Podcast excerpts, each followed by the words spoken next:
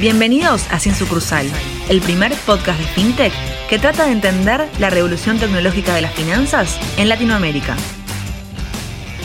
Bienvenidos nuevamente a Sin Sucursal, el primer podcast de innovación FinTech de Latinoamérica. Mi nombre es Ignacio Schmidt y junto con Felipe Cuserou, Hernán Corral y Julieta Han, hoy entrevistamos a Juan Pablo Bruso.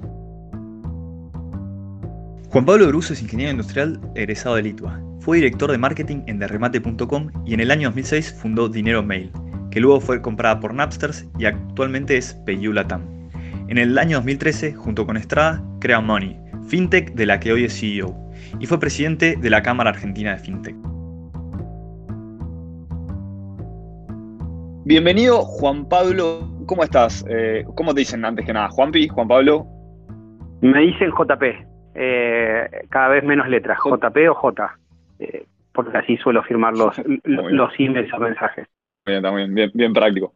Antes que nada, antes de arrancar con todos los temas fintech, te vamos a preguntar si adquiriste un nuevo hábito durante la pandemia y cuál fue adquirí un hábito que, no sé si es del todo sano, pero me levanto muy temprano para aprovechar la tranquilidad de, mi casa.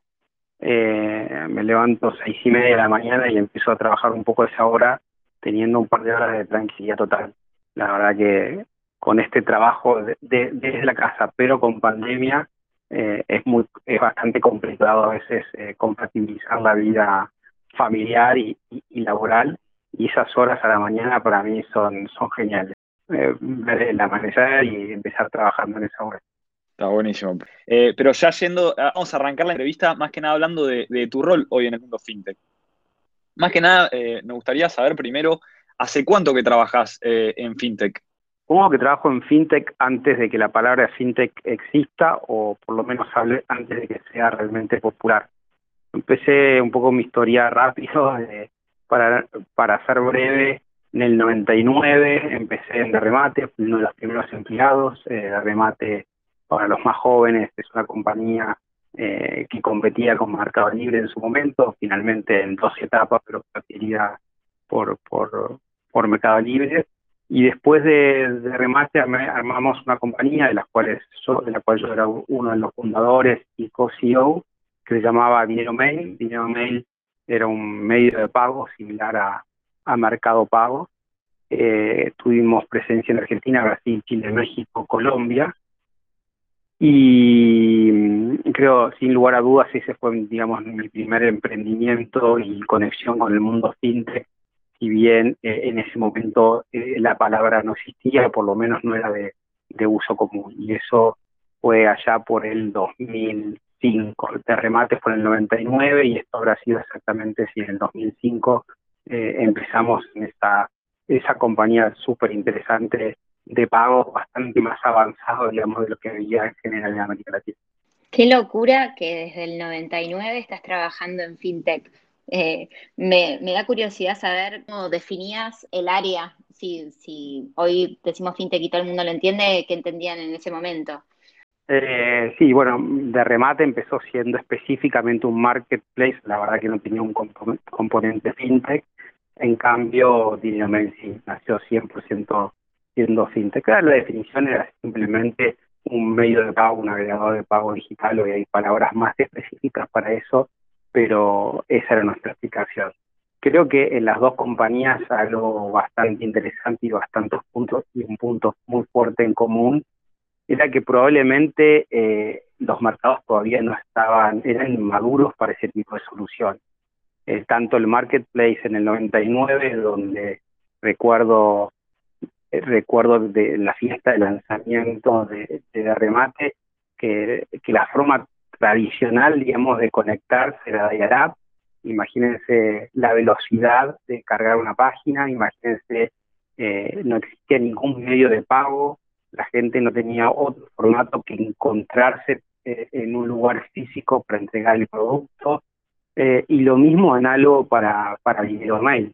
Eh, todavía era muy innovador eh, hacer medios de pago digitales. Me acuerdo que en Video Mail fuimos uno de los primeros en, hacer equivalente a pago fácil o rapipago online, donde el cliente pudiera imprimir un código barras y hacer un pago entre una mezcla entre digital y tradicional offline, eh, imprimiendo un cupón y yendo a una sucursal a realizar el pago. Así que la verdad es que tienen mucho, tuvieron esos dos emprendimientos mucho en común de probablemente eh, modelos de avanzadas por el momento que había que todavía seguir construyendo el mercado, el mercado todavía era muy chiquito y, muy incipiente. En esos dos, en esos dos emprendimientos, digamos, nos tocó competir con bueno, Mercado Libre, Mercado Libre, Mercado Pago para la segunda opción, que fueron los dos emprendimientos totalmente simultáneos. Eh, yo me considero, que ambos emprendimientos fueron exitosos, obviamente eh, nada comparado con, con, lo que logró ser el Mercado Libre a nivel eh, país, a nivel regional y a, nivel mundial. Pero fueron experiencias muy valiosas desde, distintos sentidos. de remate recuerdo, bueno, era mucho más joven, tengo 46, que fueron 20 años atrás, 20 y pico de años atrás, eh, 21 años atrás. Eh, recuerdo, tengo muchos recuerdos de lo que fue la burbuja de Internet, de cómo se fue generando eh, que compañías que no tenían ni siquiera un ingreso, no, ni siquiera tenían idea de cómo iban a generar los ingresos, eh, estuvieran cerca de hacer un IPO o hayan hecho un IPO y cómo eso se desmoronó de un día al otro. Eh, la verdad que esos son de los recuerdos, todavía era, era muy joven, pero fue tan estridente la caída eh, que, que, hubo muchísimos aprendizajes en el medio. A quién escuchar, a quién no escuchar, cómo armar un equipo, la velocidad de armado, eh, cómo, cómo, cómo, hacer proyecciones coherentes, cómo, cómo no crear, creársela, cómo entender que el mercado, eh, que a veces uno está en una maratón y no es una carrera, es una maratón y, y uno la corre como si fuera 100 metros y nunca va a lograr, a lograr llegar a la, meta si es una maratón y la corres como 100 metros. Entonces creo que hubo muchito, muchos aprendizajes eh, en esa primera etapa y en esa primera experiencia eh, de Internet donde todo era muy distinto eh, a, lo que es hoy. Buenísimo lo que nos contás, eh, JP, la verdad que tremendo volver a esa, historia, porque básicamente estuviste en la construcción de las primeras páginas de lo que es el e-commerce en, Argentina, en la región, así que muy interesante. Y volviendo al tema de tus inicios en, Dinero Mail, ¿no? ¿Cuáles considerás que en ese entonces eran las mayores trabas para, avanzar en el, en el, mundo de los pagos digitales allá por 2006, como decías, ¿no?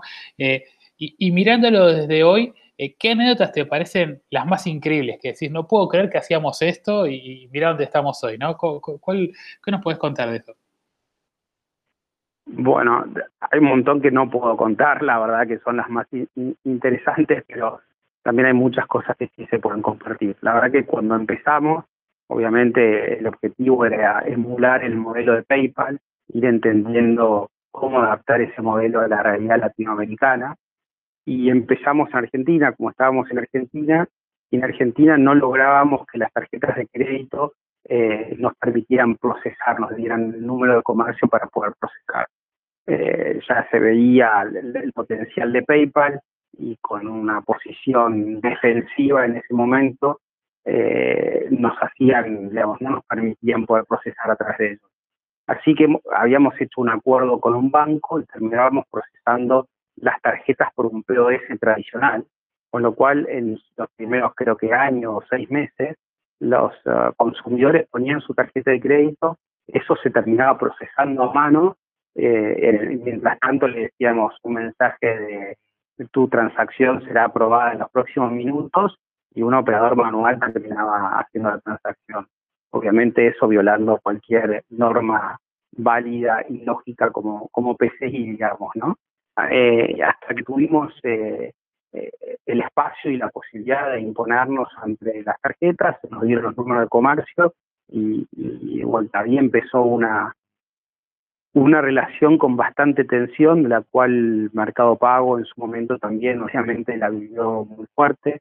Eh, ambos hemos tenido en esos momentos, eh, siempre recuerdo, no recuerdo el año, pero recuerdo que faltaban tres, cuatro días para Navidad y recibimos una carta documento ambas compañías, Dinero de Mercado Pago, de, Visa, era en su momento, eh, diciendo que nos iban a desconectar del servicio. obviamente Visa era probablemente algo así como el 50, 60% por lo menos de las transacciones totales que teníamos.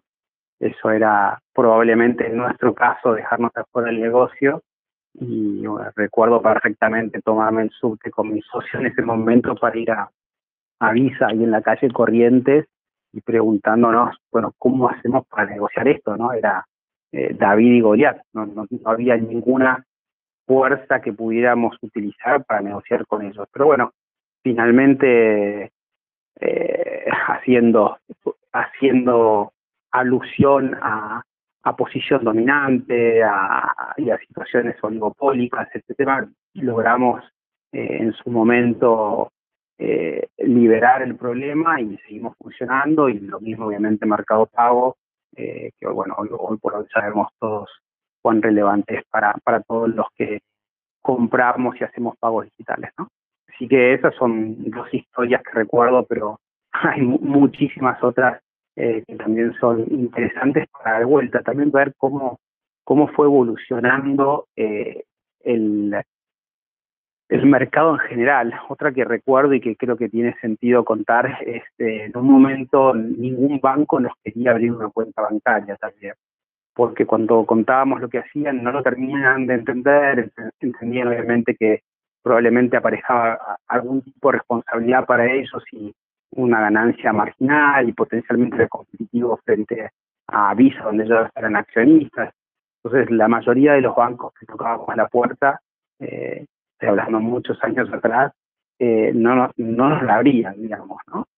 Y finalmente dije, bueno, voy a, a, la vuelta a abrir una cuenta bancaria en, en, era el banco francés de a la vuelta de mi casa, o sea, no, no fuimos eh, por, por, por la parte corporativa, sino fuimos a una sucursal normal, le me acuerdo que le conté más o menos lo que hacíamos, de la forma que que pudiera pasar un poco las alertas y empezamos a operar con eso. obviamente eh, empezamos a crecer, a crecer. Eh, el gerente de la sucursal era su mejor amigo porque los nombres de la sucursal eran buenísimos, nunca habían, nunca habían eh, capturado tantos depósitos y en un momento también nos dicen de un día al otro, muchachos tienen con una carta de documento, nada de muchachos, bien formal, al revés, tienen que cerrar esta cuenta porque no está más habilitada. Eh, y de vuelta, temas legales, ida, vueltas, abrir en otros bancos, la pelea. Eh, y esas son situaciones que hoy por hoy ya no se dan, digamos, más allá de que haya una competencia en ciertos niveles con los bancos. Eh, hoy claramente el mercado de fintech, para ponerle un nombre, tiene mucho más sentido, no está negado por los bancos y de vuelta, hoy en el caso concreto de Moni tenemos eh, relación con, creo que son 12, 13 bancos en los cuales tenemos cuentas bancarias y muchos de ellos eh, líneas de crédito.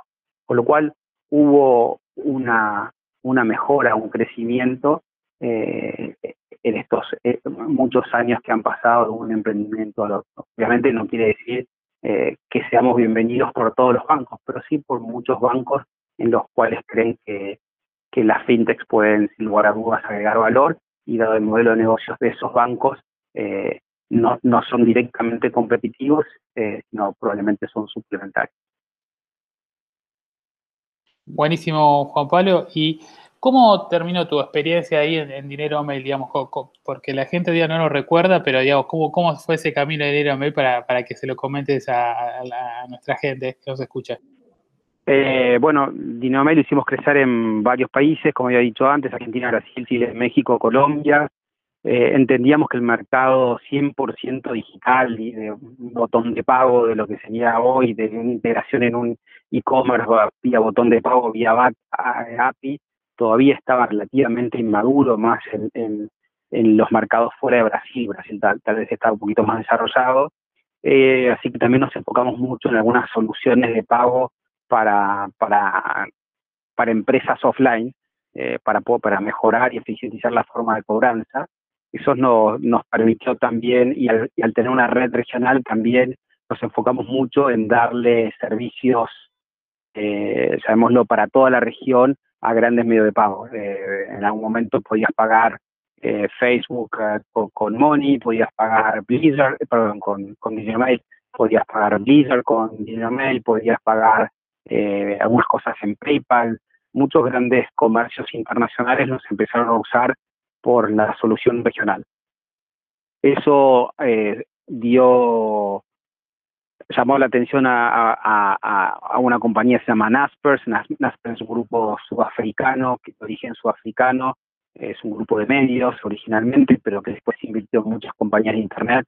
Eh, la, la, compañía, primera compañía que invirtió se llama Tencent, una compañía de origen china, que hoy es una de las compañías de, con mayor market cap del mundo.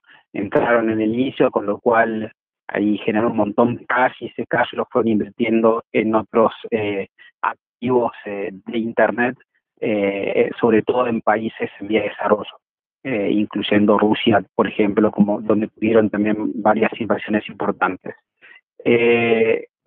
Naspers tiene un tiene una, una parte una, una parte de medios de pago que se llama PayU y PayU no tenía no tenía presencia en la región Así que por esa razón, ante todo, para poder tener presencia en la, en, la región, decidieron comprar las operaciones eh, de, de Así que eso fue, fue un proceso muy interesante, un proceso, eh, la verdad que muy positivo eh, de, negociación.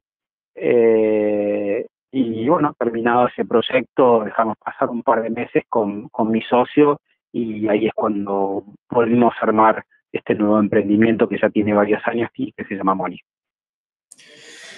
Espectacular la, historia y me diste el, pie eh, perfecto.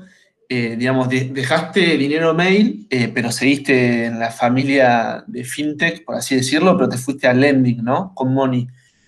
nos interesa mucho que nos cuentes un poco esos primeros días de, brainstorming sobre, sobre Money y qué oportunidad vieron eh, y dónde están ahora, ¿no? ¿Con qué productos están ofreciendo? ¿A qué tipo de clientes apuntan? Mm. Me, doy el permiso, la licencia de, hacer referencia eh, a, un punto anterior, digamos, a esto. Eh, cuando nosotros vendimos las compañías nos quedamos un tiempo trabajando para, para, para y lo que pasó al poco tiempo es que nos dimos cuenta que era que culturalmente nos fue muy difícil pasar de manejar un startup a ser parte de una corporación. Eh, esencialmente ni ellos nos aguantaban ni nosotros los aguantábamos, eh, no en lo personal, porque el personal había muy, buen trato. Y eso fue un factor muy importante para, para decidir, digamos, eh, e, este nuevo emprendimiento, digamos, que, que se llama Molly. Pero quería hacer referencia a esto porque a, veces es parte de tu ADN natural eh, tener ciclos y esos ciclos cuando terminan tiene que empezar otro. Y ese ciclo había terminado y estábamos forzando eh, eh, que continuara, digamos. ¿no? Entonces es muy natural pensar en proyectos nuevos. El proceso de, pensar en proyectos nuevos, la verdad que probablemente gente más estructurada pueda hacer, o sea, alguna matriz o matrices varias y, definir dónde, qué tipo de, nuevo producto, qué tipo de empresa quiere desarrollar. Eh, nosotros la verdad que analizamos varias compañías, varios tipos de compañías que veíamos en el exterior y nos sentíamos eh, cómodos con todo lo que sea pagos porque ya habíamos pasado, transitado un tiempo largo en esa industria y todo y mi socio también venía de un banco, con lo cual tenía mucha experiencia en toda la parte de crédito y creíamos que la, la, la, intersección del mundo de, procesos y el mundo de, transacciones y el, y el mundo crediticio era, era algo que nosotros podíamos manejar. Con lo cual, independientemente de, de, cuán grande o cuán chico era el mercado, independientemente del estudio de, del mercado target, eh, primero que todo nos sentíamos que, que era algo que nosotros podíamos hacer porque teníamos ese conocimiento. Entonces, la verdad que el proceso de decisión también pasó eh, mucho más por ahí que por un análisis tradicional del mercado. Nuestra visión con Money eh, siempre fue eh, ser más como un hub financiero. entendíamos que había una parte grande de la población que estaba subatendida eh, y que directamente cuando sea a principio del mes retira los fondos de su, de su cuenta bancaria donde puede cobrar una jubilación o su sueldo y maneja todo en efectivo. Entonces veíamos ahí eh, un mercado interesante, un perfil de cliente interesante y decidimos empezar con préstamos porque préstamos es dentro de la serie de dentro de los distintos servicios financieros financieros probablemente es aquel que te puede dar eh, mayor margen o por lo menos con menos volumen puedes tener un margen interesante y eso es lo que eh, permite, permitía y permite que la compañía, digamos, sea rentable. Entonces esa fue la decisión de empezar con, dentro de los servicios financieros que nos imaginábamos, decidimos empezar con la parte de lending, de préstamos. Nosotros estamos enfocados al consumidor eh, y específicamente a un target que hoy está desatendido por los bancos, por el sistema tradicional, eh, que gente que probablemente, que probablemente no, no, que necesariamente tiene cuenta bancaria, pero que probablemente no tiene ni siquiera tarjeta de crédito, solo tiene tarjeta de crédito. Ese es un poco nuestro, nuestro perfil habitual de clientes. Y después fuimos desarrollando distintos productos eh, de vuelta. Creo que siempre fuimos bastante innovadores en ese sentido. Y bueno, hoy, hoy al igual que muchas billeteras que hay en el mercado, eh, tenemos la posibilidad de, de, más allá de pedir un crédito, digamos, eh, que se acredita, que se origina online y se acredita 100% en línea, en, 100% online, digamos, en tu cuenta bancaria, también puedes pagar la SUBE, recargar el celular. Eh, tenemos una tarjeta prepaga también eh, más cerca asociada a, la, a, la, billetera, porque finalmente hoy Moni, si lo tuviera que definir un par de palabras, es una billetera, pero con crédito cuando el, cliente ingresa a la plataforma, más allá de tener los servicios habituales que tiene una, billetera, también tiene un crédito eh, disponible para utilizarlo como quiera, ya sea para transferirlo a su cuenta bancaria o para pagar la SUBE porque no tiene 200 pesos eh, en formato digital. Probablemente tenga los 200 pesos, pero en su bolsillo, ¿no? Así que fue un comienzo eh, enfocado en créditos y de vuelta, créditos eh, tiene el sentido, y dos sentidos, uno ya lo mencioné, el de mayores márgenes, y el segundo sentido es que, créditos tiene, necesitas eh, mucho tiempo para aprender, como por lo menos haber entregado muchos préstamos para, poder aprender. Eh, y bueno, en nuestra vida llegamos un, millón doscientos mil préstamos otorgados de montos relativamente chicos, pero lo importante es el monto, porque la, perdón, la cantidad de préstamos otorgados, porque eso es lo que te permite tener un algoritmo eh, que, de alguna forma prediga con mayor corrección, con mayor precisión la mora de, los clientes. Está buenísimo el, objetivo que se plantearon y el, mercado desatendido que, identificaron, me parece.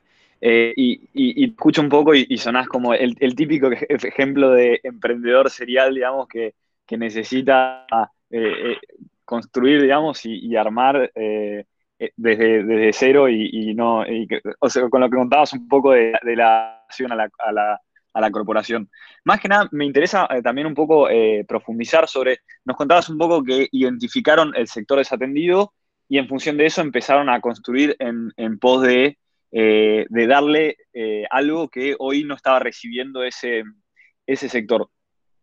Eh, que, es un poco todo lo que es el público bancarizado. Ahora, ¿cómo, cómo fueron las primeras betas que identificaron, digamos, cómo, cómo debieron ustedes construir un producto diferente, digamos, porque creo que no, no fue solo un producto que, ofrecían a un sector desatendido, sino que también es, un producto de una naturaleza bastante diferente. ¿Cómo, qué, fueron identificando en necesidades de ese sector y, digamos, y barreras, y, tanto culturales como, digamos, eh, ¿cómo, ¿cómo, atacaron ese, ese segmento, digamos, que, hoy no está alcanzado por el sector tradicional. Sí, primero voy a decir algo para después no sentir vergüenza si digo algo positivo. No, creo que, somos en general eh, buenos encontrando oportunidades. Eh, tal vez después no logramos implementarlo lo rápido que, hubiésemos, que me hubiese gustado implementarlo. Pero la verdad que fuimos los primeros en otorgar un crédito online eh, los primeros en, poder espoliar a una persona, decirle sí o no y cuánto te presto, eh, los primeros en transferir eh, también online a una cuenta bancaria los primeros que tuvieron una, la posibilidad, por ejemplo, de escanear un código barras y pagar una factura, con lo cual siempre nos motivó mucho el producto, siempre nos motivó qué podemos hacer de nuevo, pero fue un aprendizaje de a poco y, y entendiendo, y, de vuelta, eh, un aprendizaje, no estaba tan inmaduro el mercado, ya había un mercado muy grande a diferencia de las dos otras dos compañías cuando las arrancamos, donde el mercado, a mi entender, era probablemente un poco maduro, el mercado acá existía, es enorme, era enorme y es enorme, pero es un mercado que no está acostumbrado en ese momento a tomar un crédito online, o ya nos parece común rápidamente, pero en su momento la gente tenía miedo a que lo estafáramos, independientemente de que nosotros le, le, diéramos el crédito y no al revés, la gente no entendía que ya estaba, o sea, preguntaban, pero ya está, sí, ya está, fíjate tu cuenta bancaria, ya lo tenés. Entonces hubo que ir rompiendo muchos eh, prejuicios, muchos eh, hábitos de consumo muy instalados que hoy de vuelta rápidamente nos parecen, eh, nos parecen naturales. Y en todo ese proceso hay un montón de pruebas. Eh, y como cualquier startup, probablemente startup que no, que no empieza fondeado con, con, una montaña de guita, cualquier, cualquier eh, startup que está haciendo bootstrapping, empezamos, no sé, primero se llamaban los clientes para validarnos, y les preguntábamos cosas y entendí, queríamos entender si había algún tipo de posibilidad de estafa eh, o, cómo nos podían estar engañando, si nos engañaban. Eh, entonces fue un aprendizaje muy de a poco eh, y todo lo que se va haciendo y aprendiendo manualmente después se va generando que sea un proceso automático y, y, después un proceso automático que se siga mejorando para que sea cada vez más, más inteligente. ¿no? Entonces es un camino que, que cuando alguien ya lo hizo es mucho más fácil, obviamente, el entenderlo y hacer ingeniería inversa, eh, pero en su momento la verdad que era hacer pruebas, hacer pruebas, digamos, ¿no? Imagínate que la primera vez que damos un crédito, siendo un segmento que no es un segmento que tiene un gran scoring de buros de crédito, de, de por ejemplo, o Gnosis, eh, teníamos que poner reglas fijas. Hoy tenemos un, un scoring que se basa, basa en Machine Learning, pues tenemos millones de datos, pero en su momento eran reglas fijas. Eh, y eran eh, mi, guita y la, y la de Ale, mi socio, que prestábamos. Así que eh, un montón de incertidumbres en al principio de, si la gente lo va a entender, si lo va a hacer online, si nos van a pagar, si no nos van a pagar, cómo le evitábamos.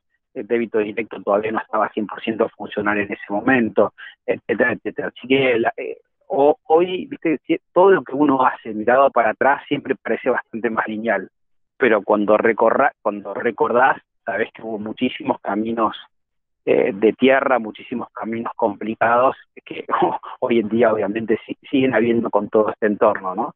Eh, pero creo que siempre era pensar que queríamos ser una compañía innovadora, una compañía que, que utilizara tecnología para dar servicios financieros de calidad eh, y creo que en gran parte eso lo, hemos logrado. Qué bueno todo lo que comentás, eh, JP. Acá te, hago una pregunta. ¿Tenés un poco para la audiencia eh, algunos números que nos quieras compartir, que, sean obviamente públicos de, de que, que, nos resuman todo esto que contás, que está buenísimo? Eh, sí, no, no, la verdad que los números que compartimos no, no son muchos, somos son la cantidad de préstamos que hemos dado, que son 1.200.000 préstamos y unos 250 millones de dólares originados eh, en lo que en lo que va de, de nuestra de nuestra vida. Eh, el, pre, el crédito promedio son unos 8.000 pesos eh, y, y, hay dos tipos de crédito, digamos, para tratar de simplificarlo. El cliente que necesita pedir un un crédito lo acredita en su cuenta bancaria, que es un crédito obviamente de, mayor monto, y el crédito que yo internamente llamo crédito transaccional.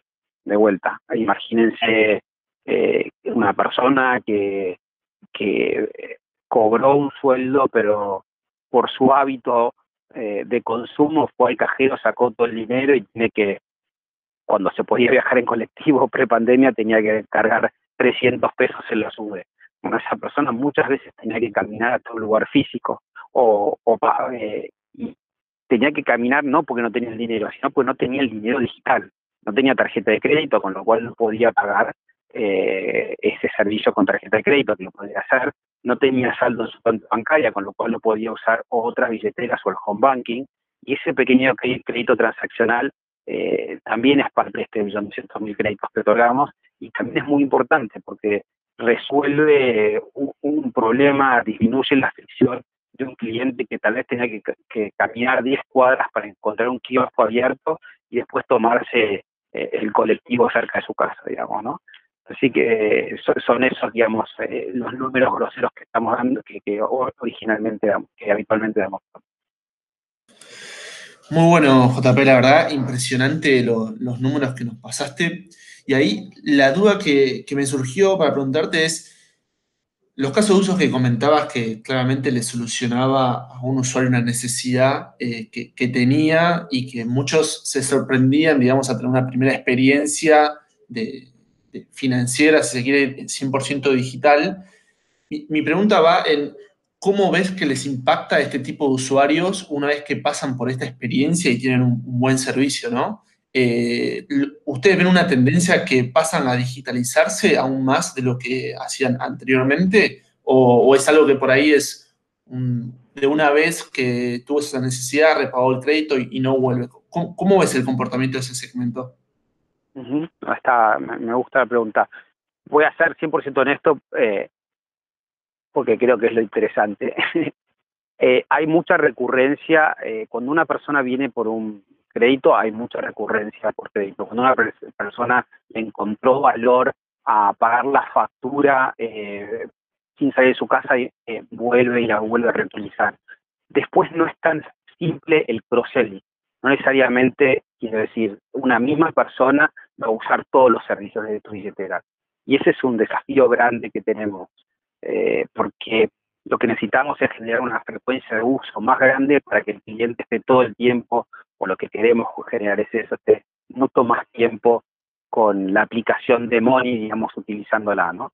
Eh, y, eso no es tan fácil, por lo menos en nuestro caso no nos fue tan fácil eh, que pasen de un producto a otro. Cuando vienen por un producto, a veces quedan mucho más encasillados en ese producto y es, es, es más complejo a los clientes utilizar. Con lo cual, eh, la, sí, eh, una vez que prueban un servicio digital, eh, creo que, no, hay no hay forma de volver a hacer la cola en un pago fácil una vez que entendiste que lo podías pagar escaneando y pagándole con tu saldo que tenés en tu banco o con un préstamo que te da en el caso de Money. Hay forma de que vuelvas. pero hay un salto más difícil a que utilice un producto no sé, que use la tarjeta prepaga de, de Money. Son clientes que no necesariamente están tan fácilmente, tan maleablemente dispuestos a probar otro producto. Pero de vuelta, cuando lo prueban y tiene un valor fuerte para ellos, eh, no, no, no, van a volver al equivalente del producto offline, por así decirlo. ¿no? Y bueno, es algo que se vio, que se está viendo mucho en la pandemia, donde hubo mucho crecimiento justamente de, pagos digitales y mucho crecimiento de, sobre todo de, de, pago de facturas. Eh, no hubo crecimiento ni de recarga de celulares ni de sube porque la gente usa el wifi de su casa y no está saliendo o no estaba saliendo eh, tanto, pero sí, por ejemplo, se disparó fuertemente el, pago de, facturas a través de, distintas aplicaciones, obviamente no, únicamente a través, de JP, súper interesante lo que nos estás contando y de hecho eh, te queremos preguntar un poquito más acerca de COVID, pero antes de entrar en eso, me interesaba entender esto que, estabas diciendo, la dificultad de hacer cross-selling de productos y dado el target al que decís que estás apuntando, si hay un, si ves un, tema de educación financiera fuerte eh, que también impacta en que el usuario quiera adoptar otro, otro de los productos de, de Money eh, y cómo, cómo lo están llevando adelante, si crees que eso es uno de los puntos a fortalecer. Sí, eh, no creo que sea un tema de educación financiera. Me parece que a, veces tendemos uno, o sea, déjamelo, déjame contarte dos historias para tratar de responder. Eh, creo que la primera es hay que entender más el cliente y no es que hay que imponerle un producto. Entonces muchas veces el cross-selling es difícil porque le estás imponiendo un producto que a vos te parece natural que le sirva, pero no es tan así. Y me mm, recuerdo mucho y lo suelo nombrar la, la primera eh, encuesta que hicimos con clientes, en realidad entrevistas que, hicimos con los clientes. Entonces le preguntábamos cuál era su banco, con qué banco operaban. Para operar con Money le necesitan operar con algún banco. Eh, y un porcentaje alto nos decían, yo no tengo banco. Eh, le volvíamos a preguntar y decían, no, no, yo no tengo banco, yo tengo Banelco o Redlink o Link, la tarjeta de débito. O sea, estaban tan alejados de entender, de usar un banco, tan alejados de entender que tenían un banco, que lo único que hacían era eso, su vida, su relación con las finanzas era, o con el sistema financiero, era ir con la tarjetita y sacar el dinero. Entonces, creo que el primer problema de cross-selling tiene que ver con eso, con no, no entender los clientes, y obviamente eh, hago mi culpa en ese proceso. Y en consecuencia, digamos, nosotros intentamos eh, ir seguido a la casa de nuestros clientes, más cuando es un cliente o un target que es distinto a tu target, es más difícil ponerte en la cabeza cómo consume, por qué consume, qué prioriza, cuáles son sus problemas, etcétera. Entonces creo que la, la problemática para hacer cross-selling tiene dos, tiene dos razones. Eh, la primera es esta, creer que el producto como te lo imaginaste vos en un laboratorio con tu cabeza es el producto que tiene que, que, que, que, que, funcionar. Y, el otro creo que tiene que ver cuando, cuando haces, cuando adquirís el cliente y si lo adquirís con un mensaje muy específico, probablemente el cliente te asocie con eso únicamente, que tu mensaje es más, eh, más amplio, probablemente esté más abierto a decir, bueno, esto me sirve para A, pero también me sirve para B y para C. Eh, creo que de todas son cosas que son para trabajar, pero creo que, que, que, son comentarios generales para cualquier producto que creo que vale la pena tenerlos en cuenta. La realidad es que comparto mucho lo que, lo que decís, tanto por el tema del mensaje que, con el cual adquirís al, al consumidor, como ponerse en los zapatos del, del cliente que estás saliendo a buscar. Eh, antes de que te pregunte esto, hiciste un comentario acerca de COVID que me pareció súper interesante eh, y, quería que profundicemos un poco más en eso. ¿Qué está pasando en el negocio del lending y qué expectativas ves a futuro? Si ves que las tendencias que, que nos mencionabas hace un ratito eh, van a seguir o si son contextuales.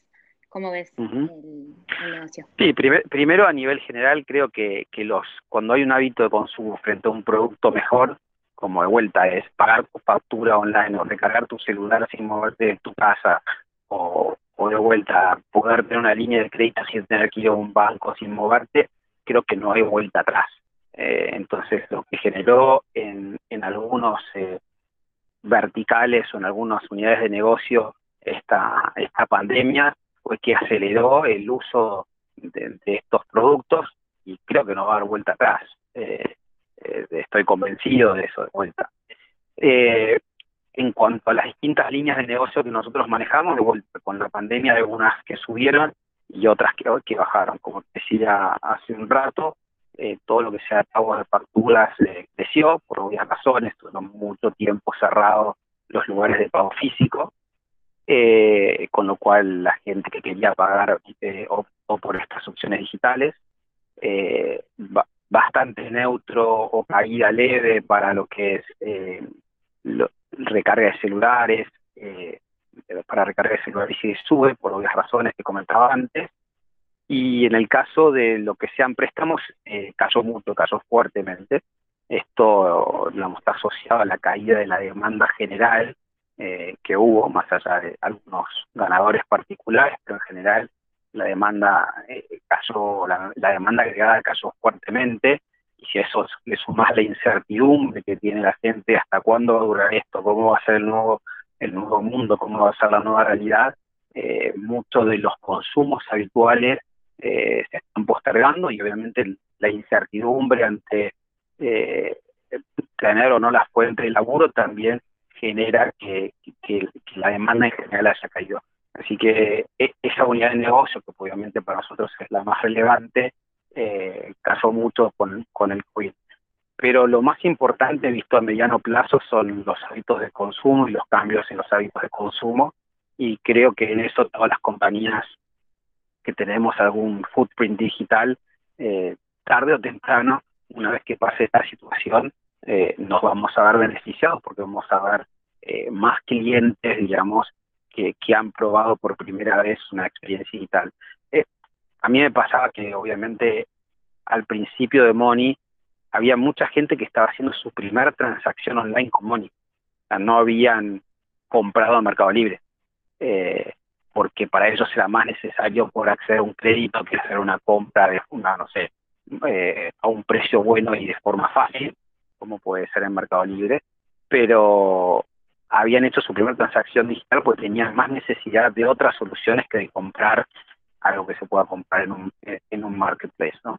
Entonces, eh, esto y esta pandemia lo que está haciendo es eso, acelerando eh, estos cambios, acelerando las primeras pruebas no, no conozco los números, pero algunos eh, eh, sitios de e-commerce, supermercados, etcétera, obviamente están viendo por primera vez que clientes que tradicionalmente lo hacían de otro formato o individuos que no eran clientes eh, están, están, están haciéndolo ante esta nueva situación, ¿no? O, o, en el caso de un marketplace, categorías que eran relevantes que empiezan a ser relevantes frente a las tradicionales. Buenísimo ahí lo que planteas, eh, JP, sobre, sobre cómo, cómo fueron pensando eh, tanto en, acompañado, digamos, del desarrollo del producto con el, entendimiento del cliente, me parece que aplica un montón para todo lo que es desarrollo de productos financieros, pero también a, todo lo que es cualquier producto y cualquier adquisición de cliente, me parece que, es súper valioso en ese sentido y, es súper interesante ver cómo fue evolucionando, digamos, cómo fueron evolucionando en conjunto con la evolución de, todo el mundo fintech.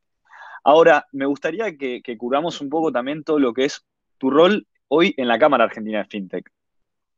Eh, vos sabemos que la, presidiste y hoy, y ocupás una posición eh, muy relevante. Eh, ¿cuál, es el rol principal de la Cámara Argentina de FinTech y, cómo, cómo, surgió, cómo arrancó? Bueno, la Cámara Argentina de FinTech surgió hace algo más de tres años. hubo varios socios fundadores eh, en mi caso, mi socio Ale Estrada, que, falleció hace dos años, fue uno de los que estuvo empujando eh, ese emprendimiento. Eh, obviamente entendíamos todos los involucrados que, que FinTech estaba tomando más relevancia, que era importante tener una cámara, una cámara que representara, una cámara que, que pudiera conversar con, con, con los reguladores eh, de alguna forma general, digamos, sino que, eso, que ese diálogo no tuviera que hacerse uno por uno por, por compañía. Así que el origen fue juntar es, eh, fundadores de distintas compañías, eh, de distintos verticales que forman los fin, la, la, la en general, no solo lending, sino también obviamente lo que es seguros, lo que es eh, inversiones, eh, servicios, servicios para terceros, etcétera, etcétera. Y pues la Cámara, la verdad que fue creciendo, hoy son más de 250 socios, eh, y tras la muerte de mi socio, tras la muerte de Ale, me tocó presidirla por algo más de un año y medio. La verdad que fue para mí un, un aprendizaje muy interesante. Eh, la verdad es que en su mayoría en la Cámara en muchas de las cámaras eh, sectoriales eh, suele haber intereses muy contrapuestos.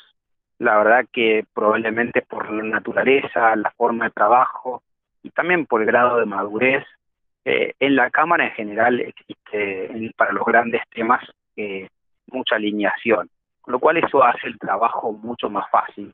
y creo que hemos tenido momentos, eh, sobre todo con el gobierno anterior, donde, donde hemos eh, tenido la posibilidad de conversar abiertamente con ellos, buscar soluciones y sinceramente creo que en la mayoría de, los casos todos estamos interesados en agrandar la torta del sistema financiero. Eh, somos conscientes que el sistema financiero argentino es muy chiquito, se lo mira por cualquier variable, sea crédito sobre PDI, cantidad de cuentas comitentes, el volumen transaccionado en la bolsa, etcétera, etcétera. Y creemos que las fintechs pueden definitivamente tomar un rol importante en ese crecimiento, tanto desde la generación propia de valor que ellos puedan otorgar, que las fintechs puedan generar, pero también subiendo la vara para, para, para el sistema tradicional, para, para los bancos. Entonces creo que fue una etapa muy interesante donde tuvimos mucha receptividad eh, de parte de, autoridades del gobierno anterior y se hicieron varias, eh, varias normativas que creo que eh, permiten el desarrollo no de la fintech, sino obviamente de la digitalización del sistema financiero, porque esto no, son normativas que favorezcan a uno a otro, sino son, normativas que, favorecen la competencia y normativas que, van a favorecer eh, mejores servicios. Eh, la verdad que fue, fue eso, fue una experiencia muy, muy interesante y creo que hemos logrado posicionar la cámara eh, como, un referente eh, relevante dentro del sistema financiero y tenemos nuestra voz, a veces nos escucha más, a veces nos escucha menos, a veces comparten nuestras opiniones, a veces no, pero eso es parte, parte de, de la problemática habitual de, cualquier eh, de, cualquier asociación que, que, agrupe un sector específico, ¿no? Ahí, JP, nos comentabas cómo en, la época de, dinero mail, Visa y digamos, los players tradicionales les complicaron un poco bastante la vida. y hace unas semanas, digamos, salió un informe del, del, del BCRA hablando, si se quiere, criticando en cierta forma un poco las tasas que cobraban las fintechs eh, al otorgar créditos, eh, cuando en realidad, un poco como nos comentabas, lo que, en general, no, no, no, vamos a decir que no hay excepciones, pero que en general lo que la fintech busca es incluir financieramente y darle un crédito a alguien que de otra forma le sería casi imposible acceder para, para que pueda, digamos, satisfacer una, necesidad. ¿Qué, ¿Qué, opinión te, te merece, digamos, la, postura o ese tipo de, de accionarios del Banco Central? Bueno, primero creo que, tenemos que seguir dialogando con las distintas eh, autoridades y reguladores. Eh, tenemos un diálogo eh, que debería ser más frecuente. nosotros tenemos, estamos convencidos de que las fintech ayudan a la inclusión financiera. Estamos convencidos que las compañías que se dedican a dar créditos fintech también obviamente ayudan a la inclusión financiera, pero entiendo que muchos consumidores o muchas empresas, dependiendo a quién apunten, que antes no tenían acceso al crédito, hoy lo pueden tener. Eh, la tasa de interés obviamente es un componente importante en, cualquier crédito, pero es un componente más. Hay otros componentes como es eh, la rapidez para poder obtenerlo, la simplicidad para poder obtenerlo, eh, la flexibilidad de ese préstamo, si se puede devolver en cualquier momento, si no se puede devolver en cualquier momento. Eh, obviamente el, monto no es lo mismo eh, una tasa de interés para un préstamo de 100 mil pesos que para un préstamo de 5 mil pesos. Obviamente en el préstamo menor hay muchos costos fijos que hay que absorber y eso tiene un impacto en la tasa. claramente es, es eh, las fintechs vinimos a, dar oportunidades a los que, que consumidores y a que pequeñas empresas que no tenían acceso eh, puedan tenerlo, con lo cual es un diálogo que tenemos que seguir eh, teniendo con las autoridades, tenemos que explicar en mucho mayor detalle estos temas que estamos tratando ahora y algunos que, requieren un poco más de tiempo, pero sin lugar a dudas es parte de nuestro trabajo como Cámara. Clarísima tu respuesta. Em, a mí me gustaría preguntarte cuál es tu postura frente a la, regularización de la fintech. Em, a ver, las regulaciones por sí no, no me parecen malas. Las regulaciones eh, bien implementadas dan un marco legal donde moverse correctamente, dan certeza y dan la capacidad, obviamente, de, poder desarrollar compañías que agreguen valor. La regulación excesiva y antes de tiempo probablemente eh, va contra la innovación. No permite que nuevos modelos de, negocios se desarrollen eh, y de alguna forma limita la competencia frente a jugadores tradicionales. Con lo cual, no es regular o no regular, sino es cómo regular y qué regular y cuándo regular. Eh, creo que tiene mucho más con, con eso. Y yo estoy de acuerdo con algunas de las regulaciones recientes del Banco Central eh, y con otras no. Pero bueno, no, es que tampoco sea el dueño de la verdad. Eh, de vuelta, no, no, no lo pondría como regulación o no regulación, eh, porque en muchos casos la regulación puede ser positiva si se hace correctamente. Buenísimo, buenísimo JP. Y si tuvieses que pedirle, digamos, eh, en pos de, todo lo que vos estás hablando de la inclusión financiera, un apoyo por parte del Estado, ¿no? ¿Dónde considerás que necesitaríamos como industria eh, alguna acción del Estado para que poder seguir eh, incluyendo financieramente a la gente, ¿no? Que, que, hoy Argentina en los rankings de inclusión financiera suele estar bastante bajo. ¿Cuáles ves que son algunas acciones que te parecen claves? De vuelta, creo que en Argentina tenemos una oportunidad grande que es que el 80% de los adultos tienen una cuenta bancaria. El problema, como lo he dicho antes, eh, que sacan el dinero inmediatamente, que no ven valor en dejar el dinero en el sistema financiero, no ven valor en usar medios de pago digitales. El efectivo todavía es eh, el medio de pago más utilizado y todos sabemos los, los componentes negativos que tiene eh, el, efectivo, desde la informalidad, los riesgos, etcétera. Entonces creo que la gran oportunidad es empujar los pagos digitales, porque empujar los digitales, los pagos digitales implicaría que el, que, el dinero quede en el sistema financiero, que el dinero no pase de la formalidad a la informalidad, y eso es muy bueno desde todo punto de vista. Entonces, ¿qué se puede hacer? creo que dos, dos cosas relevantes. Desde el lado del consumidor, se puede incentivar el uso, el uso de medios de pago digitales. Y de vuelta, no estoy hablando de solo de QR, solo de QR interoperable cuando se, se haga la luz ese medio de pago. Estoy hablando también de medios de pago digitales tradicionales como tarjeta de débito y tarjeta de crédito. Que el consumidor tenga un beneficio al decidir utilizar esos medios de pago. Si el, si el, si el consumidor tiene un beneficio, va a empezar a imponerlo dentro de los comercios. Y como lo hemos visto de a poco, los comercios van a estar eh, ofreciendo algún medio de pago digital, eh, desde obviamente tarjeta de débito, que, a partir de cierto monto están obligados, hasta un QR o tarjeta de crédito, digamos.